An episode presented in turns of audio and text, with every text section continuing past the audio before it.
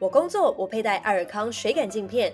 长时间工作需要在电脑前面看非常多的稿子、社群以及数据分析，再加上一场场马拉松式的会议，无论是使用桌机或者是笔电，都非常消耗眼力。这个时候，我都靠爱尔康水感镜片陪我撑到最后。我是卓君泽，带你关心体坛大小事，陪你小酌一下。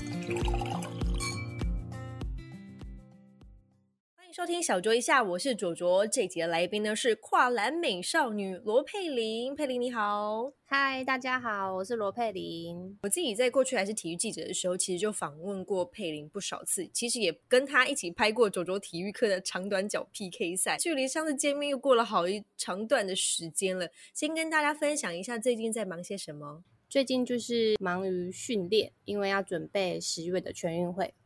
因为疫情期间，就去年整个就是赛事打乱了嘛，那今年其实影响更剧烈。你在疫情期间怎么保持这个训练的方式？因为其实我已经研究所毕业了，可是因为我还有继续训练的关系，然后所以在学校方面就是还保有训练的名额。疫情没办法训练的情况下，因为学校跟学校应该有跟上面申请说，我们可以还是可以继续维持训练。我们要分批训练，就是比如说要遵守防疫规定，就是室外十个人，每一批就是大概就是十个，加上教练就是十个。室外的话，就是一定会戴上口罩训练。跟别人比起来的话，还能维持体能，因为不然大家其实都是在家里，就没办法，对，没办法到外面去做运动。不过在户外这样的训练，因为你们还是要就是遵守防疫规范，要戴口罩嘛，这样会不会增加你们就是训练的难度又变更高？很像在高原训练的那种感觉。戴口罩真的是很闷热，所以就是跑步的时候，就是可能可能跑完一趟，就会拿下来，就是喘一下，赶快戴起来，就是很害怕被人家发现。所以就是我觉得在戴口罩方面，我觉得有点就是不太舒服，而且又太闷热，可是又没办法一定要跑完课表，所以就还是忍耐。啊，真的是在这期间训练的选手，可是我觉得比较好的地方，你们田径场上的距离其实都蛮远的。对啦，可是有时候有一些动作可能要做重量啊，还是什么就。做一些协调，就大家可能要互相拉橡皮的时候，就会距离比较近一点。大部分如果说都是在跑的过程当中的话，大距离其实社交还是保持的蛮好的哦。佩林，刚刚你有提到，就是我们聊到你从去年就已经从国体的硕士班毕业了，因为其实很多选手在脱离学生身份之后，其实会渐渐的就是放下选手这个角色。但是呢，我有看到就是。报道就说，你对于明年的杭州亚运其实还是有期待，所以会一直维持选手的身份。对，因为我觉得就是像别人在这个时候，在我这个年纪，就是在台湾的话，就是会通常都已经会转换跑道，就是不会继续在田径这块路上。然后，可是我觉得像在国外也可以看到很多人在这个年纪甚至创高峰，甚至在比我大一点的年纪。把自己的状况调整到最好，所以我觉得，如果因为以前都努力这么久走过来了，所以我就觉得还可以继续拼下去。因为毕竟自己成绩还在维持在高峰，所以我觉得年龄不是问题，就是可以继续跑下去。所以你是因为在参考了国外的那些选手。他们的呃选手生涯规划的情况之下，然后才为自己做这样子的决定吗？还是你有其他的信念想要去达成？信念，因为我是觉得现在这个时候如果不拼的话，以后其实到年纪更大的话，就会其实会跑不太动，而且代谢会比较差。那像现在，因为还是继续维持训练，而且中间都还没断过，所以我觉得如果要维持体能的话，其实。会跟一般的选手不会差太多，而且我自己也想要突破自己，就是我觉得自己应该还可以再更好，所以我就不想放弃。所以你现在暂时就短期的目标，应该就是锁定明年的杭州亚运，对吧？对，目前的目标先放在明年。哦，那有没有在更长远的一些规划呢？你自己想的话，嗯，就除了准备。赛事之外，我想要运动方面就是继续发展，比如说运动防护吗？还是就是运动相关的领域？嗯，运动相关领域吧，就是我觉得还可以继续再有更多的可能。嗯，对，然后就再跟经纪人讨论这样。哦，了解。对，然后就是先把握当下，就是还可以跑的时候，就尽量先努力拼看看。嗯哼。因为你开始会接触田径，其实是因为小学测验的时候被老师发觉的你的跑步天分。但其实跑步的项目有很多种，那为何最后你会情定在跨栏，而且是就是四百公尺跨栏这个项目？因为其实我小时候就很喜欢运动，然后我国小的时候我参加过篮球队、足球队，运动会的时候跑一百的时候成绩就还不错。那时候对跑步有点信心。当时教练是我们的亲戚，就是我妈妈的那一辈吧。我就想要去参加田径队试看看。而且我我发现，就是像那些比较需要战术技巧，比如说足球还是篮球，需要一些跑动能力的时候，我就会忘记怎么去做下一步。然后像田径的话，因为我国小六年级的时候拿到全小运的两百公尺第四名，然后我就想那时候就想要让自己有个专长。然后就和朋友决定一起去读体育班。初中的时候成绩也比较出来，加上当时候我想要试看看篮架，所以就不一样的发展吧，就到现在。哎，那你第一次在接触到跨栏的时候，你有觉得这个事情是很难的吗？因为其实跨栏很考验就是每个选手的协调性。一开始会很难，而且我之前训练的时候还跌倒很多次，就是四脚朝天那一种。哇！可是后练到后面就越有自信，所以就还好，就觉得还可以继续练下去。所以最后你就选择四百公尺跨栏这个项目作为你的主攻的项目。对，没错。因为你曾经有跟就是记者朋友们说过啊，就是跨栏对你来说，渐渐的不是只有兴趣而已哦，已经成为你的生活的一部分了。你是在哪个人生的阶段，或者是有发生什么样的事情跟转变，让你觉得你已经没有办法就是舍去这个运动？其其实我也觉得没有特别去意识到要怎么去转变，就是因为其实训练就是很规律嘛，白天上课，下午训练，然后这些都是不需要规划就能去实现的事情。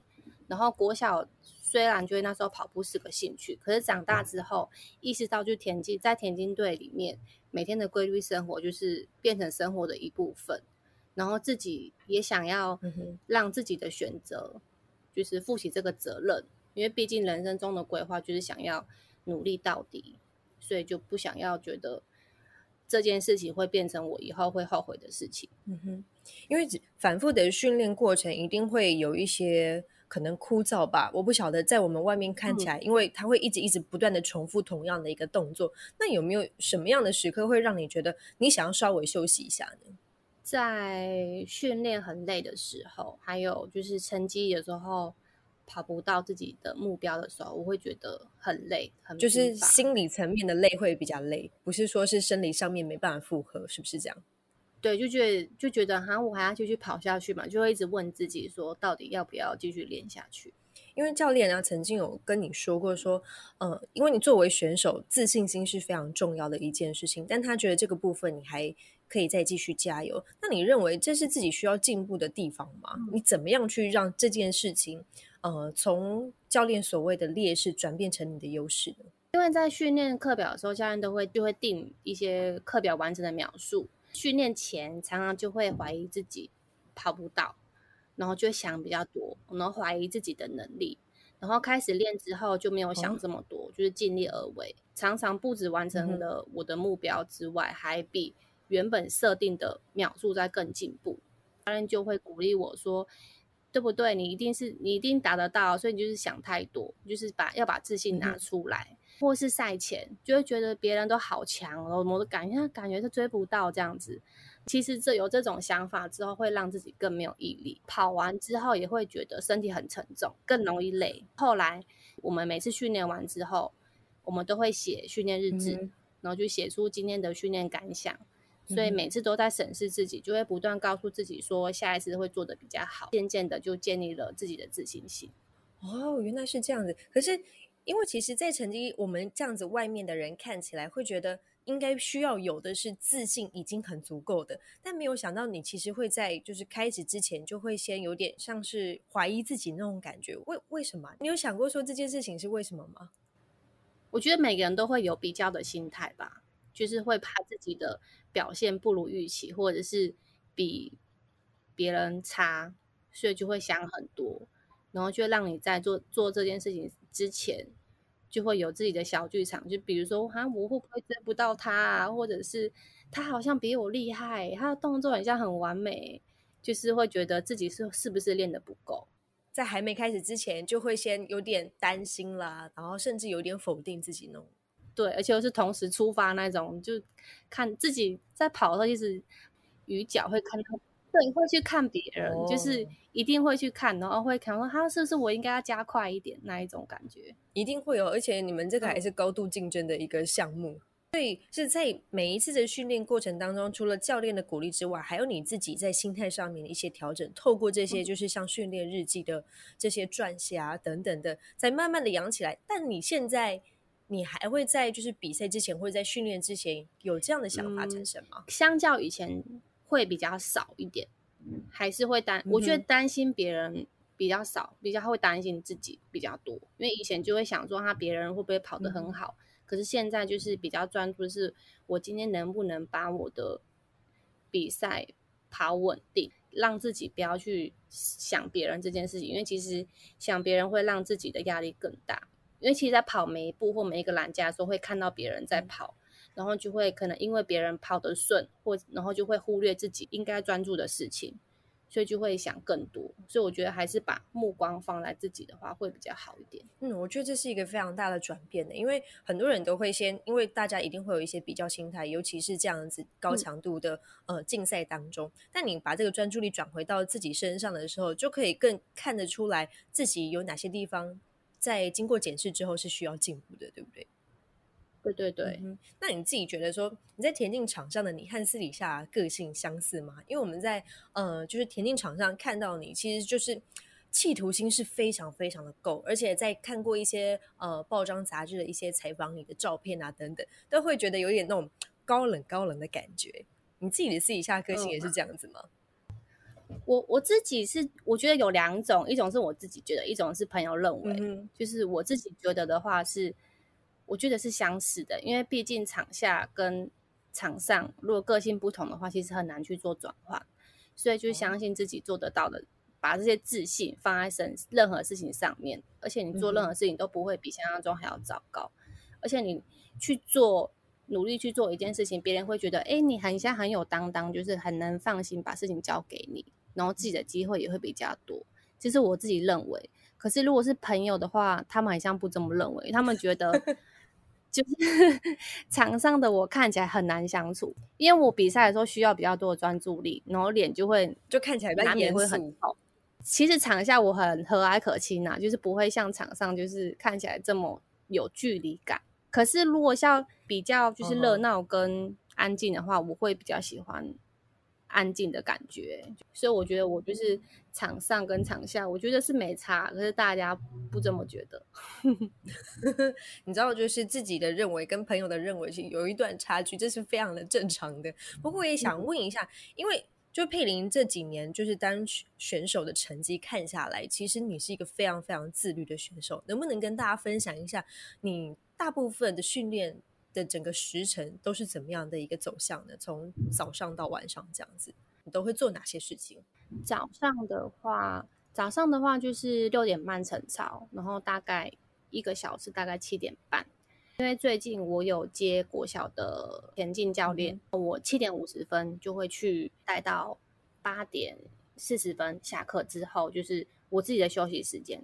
中午吃完吃中餐，然后下午。准备训练，休息一下，然后下午两点半开始训练，到大概有时候比较晚做重量的话，会练到快六点。嗯，晚上的话，一个礼拜我会去带两次警大田径队，大概七点钟的时候就过去帮忙带训练，然后到九点多然后回家。你现在选非常的忙诶，所以你现在还是会维持，就是基本上有训练的时间，就是每天六点半起床吗？嗯，其实不会，我会反而让自己多 睡一点，还是要就是多休息啦，对不对？对，就是可以休息的话就尽量休息。嗯哼，有没有哪一场赛事，就是你比完之后，你发现自己的复原时间要比就是往常还要久的呢？印象比较深刻的，就是跑完之后觉得说，天哪，我的身心灵都被放空了，我需要多一点的休息时间。跑完。还好哎，不会觉得特别累，就是其实是亢奋的，我觉得哦，因为那个时候的肾上腺素一定是非常的高亢的。对，就是除非就是可能就像每一场比赛就跑完会喘，可是不会说真的非常非常的累那一种。就像有一次我破破纪录那一次，我也觉得不累，跑完就哎还像还可以耶那种感觉。好可怕的体能哦！那你自己征战过大大小小的比赛，国内国外都有吗？哪一场比赛让你最印象深刻？二零一七的全国运动会，因为是我第一次跑进五十九秒，就是跑五十八秒一五那一次。因为当时我没有想到自己会破大会纪录，而且我也把自己的最佳成绩往前推进一秒多。跑完看到终在终点看到计时器的时候，我很惊喜。很惊讶，然后又觉得很爽，因为 我因为我每次比赛前我都会很会看得很重，然后自己设定秒数目标。可是，在那个之后，我发现就是如果去设定目标的话，其实得失心会更重，就是不如把这一步每一步跨好，然后把训练时训练的东西做出来。其实幸运之神应该就在终点等我，所以我就觉得应该不要想太多。所以那一次我觉得印象很深刻。因为我是没有料想到会破纪录这件事情，听众朋友们可能会觉得很奇怪，说不就是一秒吗？哎，不是哦，田径场上的一秒就已经是 差非常非常多的了。那因为一七年算是你就是选手生涯有一点像是一种转捩点的那种感觉，因为在这先前的比赛你都会给自己设定目标，那在这之后的话，你基本上就像你刚刚自己说的，反而是专注在每一步怎么样去踏的好、跨的好，这样子对吧？还有在设定什么样的目标吗？有吗？当然突破还是希望可以突破自己的最好成绩。可是我觉得我不能想太多，因为我会我怕我跑不好，对，又会很难过。就像上一次的全国运动会，就是因为我的最好成绩是五八一五，所以上一次的全国运动会，我就想要把五八一五再往前推进一点点。可是那一场刚刚好，好死不死，就是两两场成绩一模一样，就是一样五八一五。而且还是隔了两年，所以我就想说，是不是我把它看得太重了，就是太想要突破自己，然后反而让自己节奏感觉跟上一次不太对，想太多啦。我觉得是我自己脑子里面想太多，想要完成这件事情。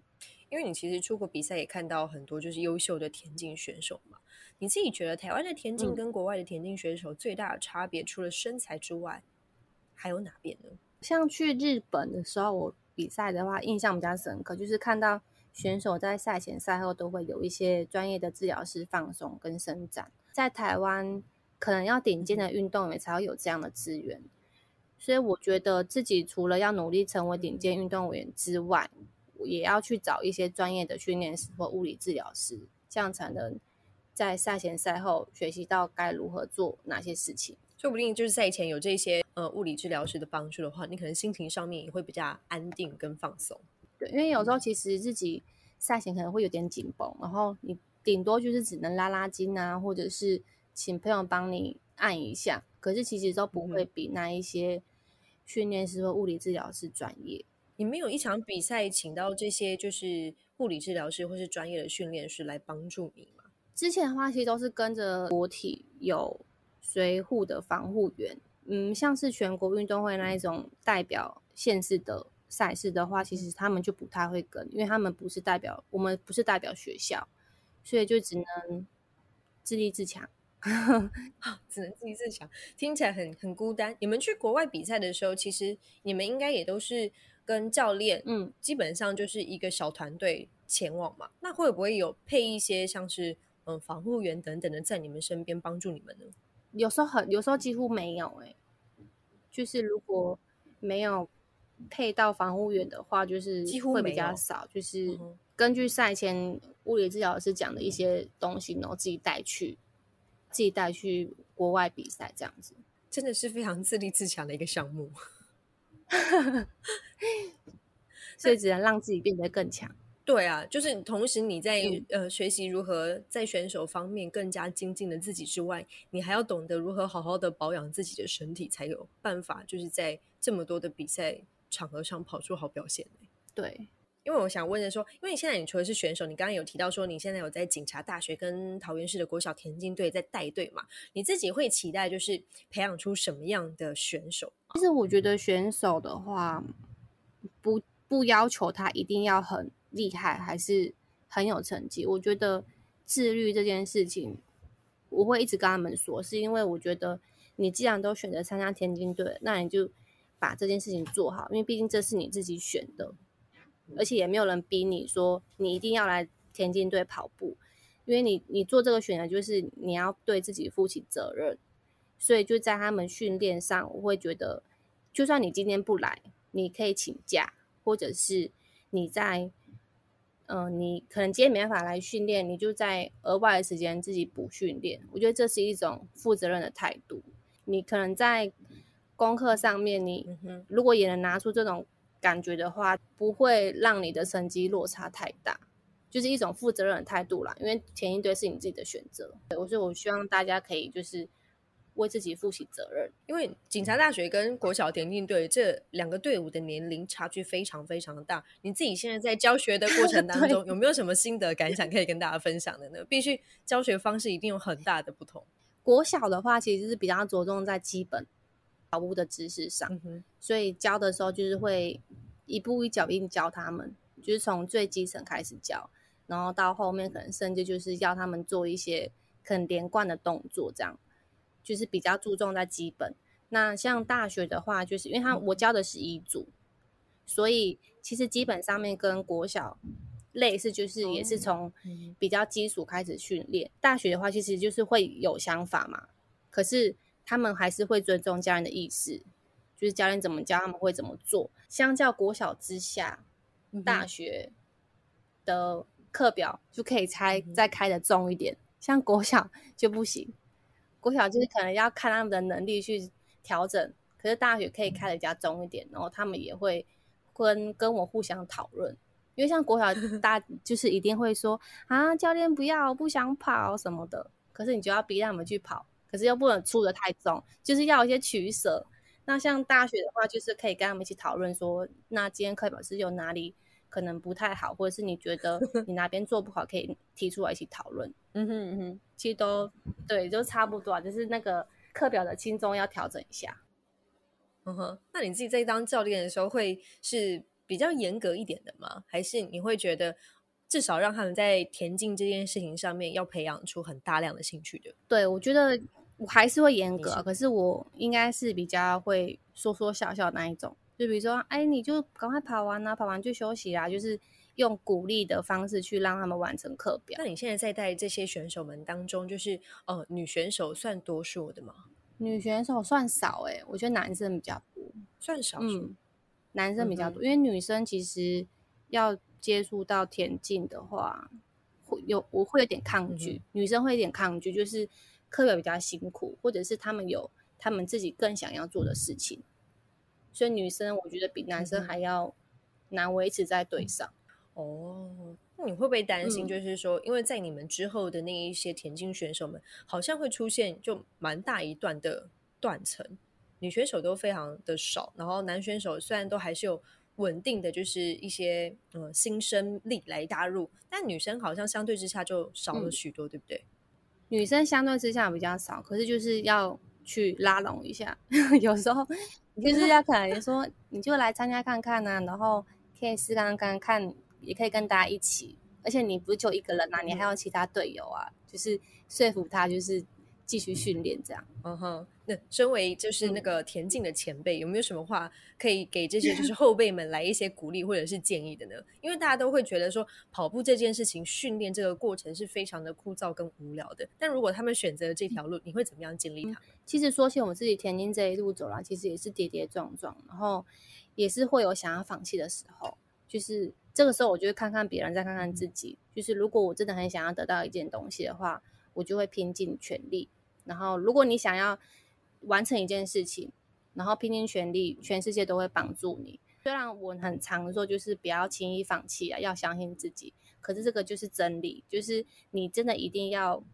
把自己的心思就是看得很重，然后如果真的累了，就停下脚步休息一下。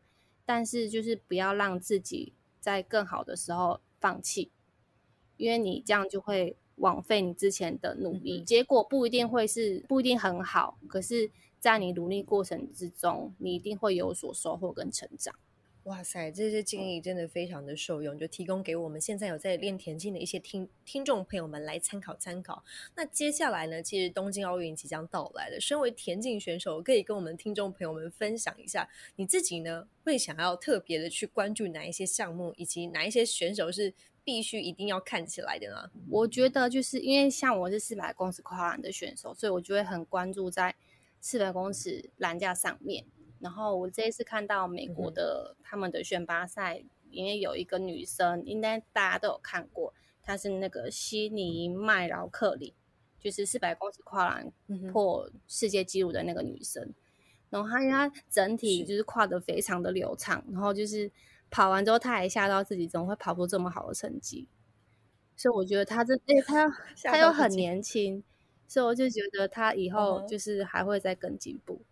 就会很期待他的数字会在往哪个方向推进，对不对？对，就觉得好厉害哦！提供给大家参考一下，因为接下来东京奥运即将到来，我们有很多田径的选手来到我们的赛场上来去做争取加基的状况。好，今天非常感谢佩林来到小酌一下，谢谢大家，也期待佩林接下来会有更多不同的曝光，因为我觉得佩林真的非常的适合当 model。就是一个九头身的美女，对，让不同的曝光，让大家更认识你。希望可以用不同的样子出现在大家面前。对，有看过全明星运动会的听众朋友们，应该有知道说佩林有当一级的那个教练。对，你会希望再去吗？我会希望再，当然会希望再去啊。就是我觉得很好玩，就看他们很认真的在运动这件事情上面，就是很负责任。我觉得那种感觉会很渲染自己，会觉得哎，我自己是不是也要更努力？哦，我觉得看这个赛事最有趣的地方，是因为他们本身都不是就是专业的选手出身，然后透透过你们的就是训练啊等等，因为他们专注的眼神会让你觉得哦，自己在做这件事情是还蛮令人感动的。对，而且他们就真的是很毫不犹豫，就是。破出一些那种感觉，就会很让人觉得他们很钦佩。对，我们就期待下一次佩林会在哪些场合再跟大家见面喽。谢谢，谢谢，谢谢左左，谢谢小卓一下听众朋友们呢，可以透过 Apple Pocket、Spotify、KK Bus 以及 s o n APP 收听，也欢迎在 Apple Pocket 上面留言五颗星，或是告诉我你想听哪些来宾的访谈。小卓一下，我们下次见喽。